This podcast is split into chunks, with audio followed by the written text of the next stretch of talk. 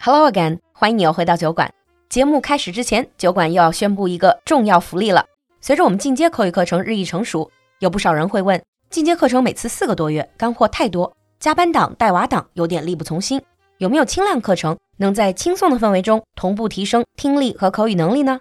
那经过我们的精心筹划，酒馆今天正式推出轻课——酒馆话题拓展包。每周一杯奶茶的价格，让你熟悉的资深外教主播陪伴你，在聊天、游戏和各种开脑洞中拓展节目话题，还附送酒馆学习合伙人讨论环节，带你大胆开口练。该课程仅对酒馆社群成员开放，还没有加入社群的小伙伴们，请添加小助手的微信号入群。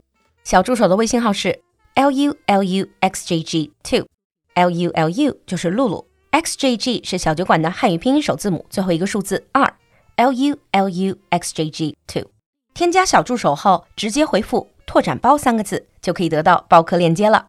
第一期的轻课主播安兰和 James 在这里等你，不见不散哦。Now on with the show. Hello again and welcome back to America Under the Microscope. 欢迎你又回到闲话美国。Hello again, Brett. Hello. So in this episode, I thought we'd talk about something again more related to, let's say, working with your hands or, or tech related, since that's what you're into, you're actually doing a degree, another degree in mechanical engineering? Electrical engineering. Electrical yeah. engineering. Okay, so you're quite the engineer. So I am going to ask you about shop class. For those of you who are listening, if you watched enough American TV shows or movies, you probably have seen shop class or at least heard people talking about shop class. This seems to be a specific class. It's more like a DIY, working with your hand class in middle school.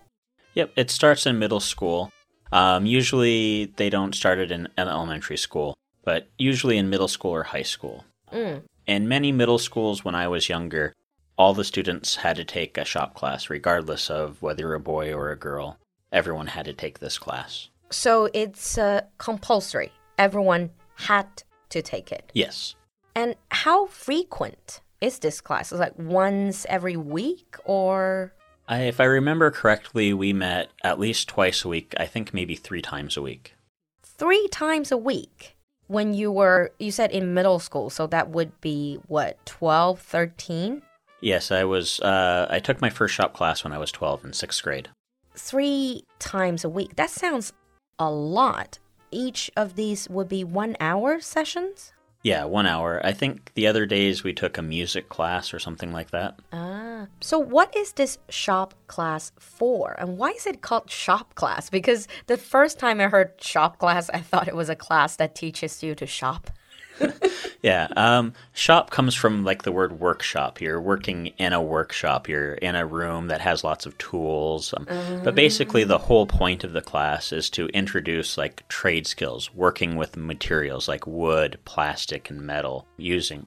所以有点像我小的时候那种劳动课或者手工课。But it's not really handicrafts. It's not arts and craft. It's more like using actual tools to make things with wood, with metal. Yep. Like kids will have an art class where they go and they paint, they That's you know, more the arts and they, crafts. Yeah, they make crafts and things like that. But in shop class, you know, people work with tools and actually build things. They might um, real life problem solving. Yeah. Mm.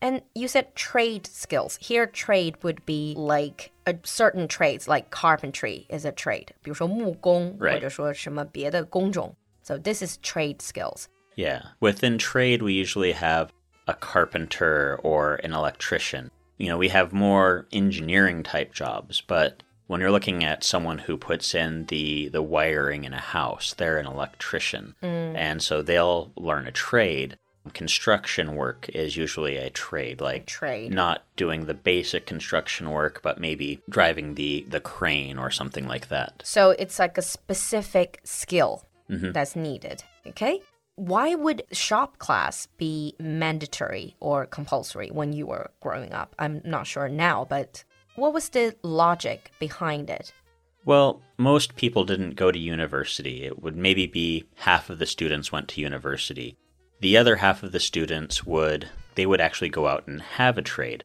And so usually by the time you were done with high school, you should have the ability to have a basic understanding of one of these trades. So you could go off and be an apprentice. It's more vocational education, 职业教育的一部分 then. Part of it is. Okay. What do you actually do in shop class? First of all, how big is it? Usually it was a normal size class, about anywhere from 20 to 30 students. And do you have a specific room for shop class or is it just Yeah. any?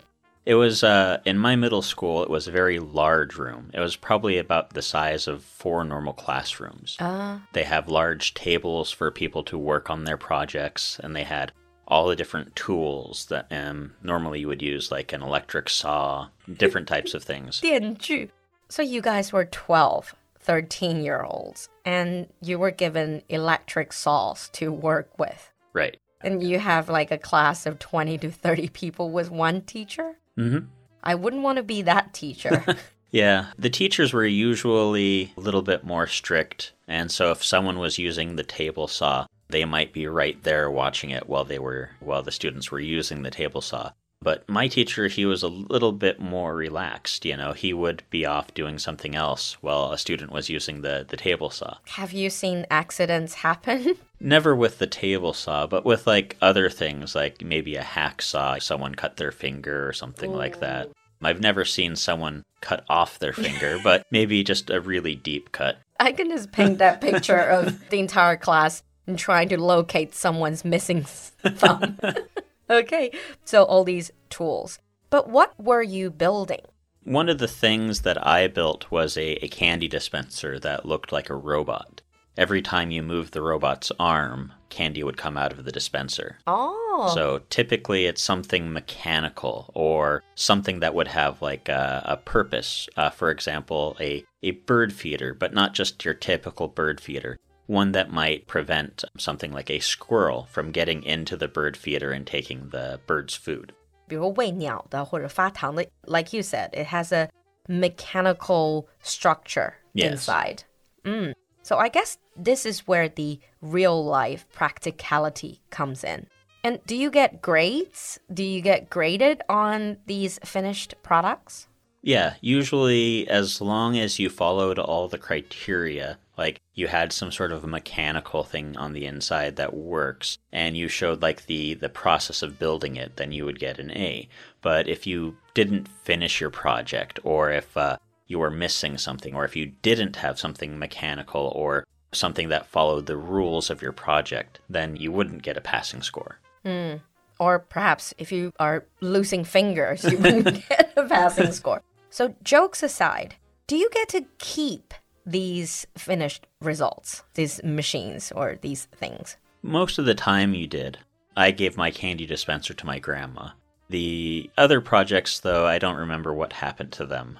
Usually you keep them. It depends on what you're doing as well. There's some clubs and things that might work in the in the shop and build something and then sell them and make money for like a party or something like that. Ah, I see. So, that was all about when you were growing up. Mhm. But shop class, I would imagine, with the whole technology these days, with AI, computer, with the internet, shop class wouldn't be too much up to date nowadays, would it? Right now, a lot of middle schools have forgone the the shop class. A lot of times, when they're building a new school, they won't include this type of uh, facility with inside the school itself.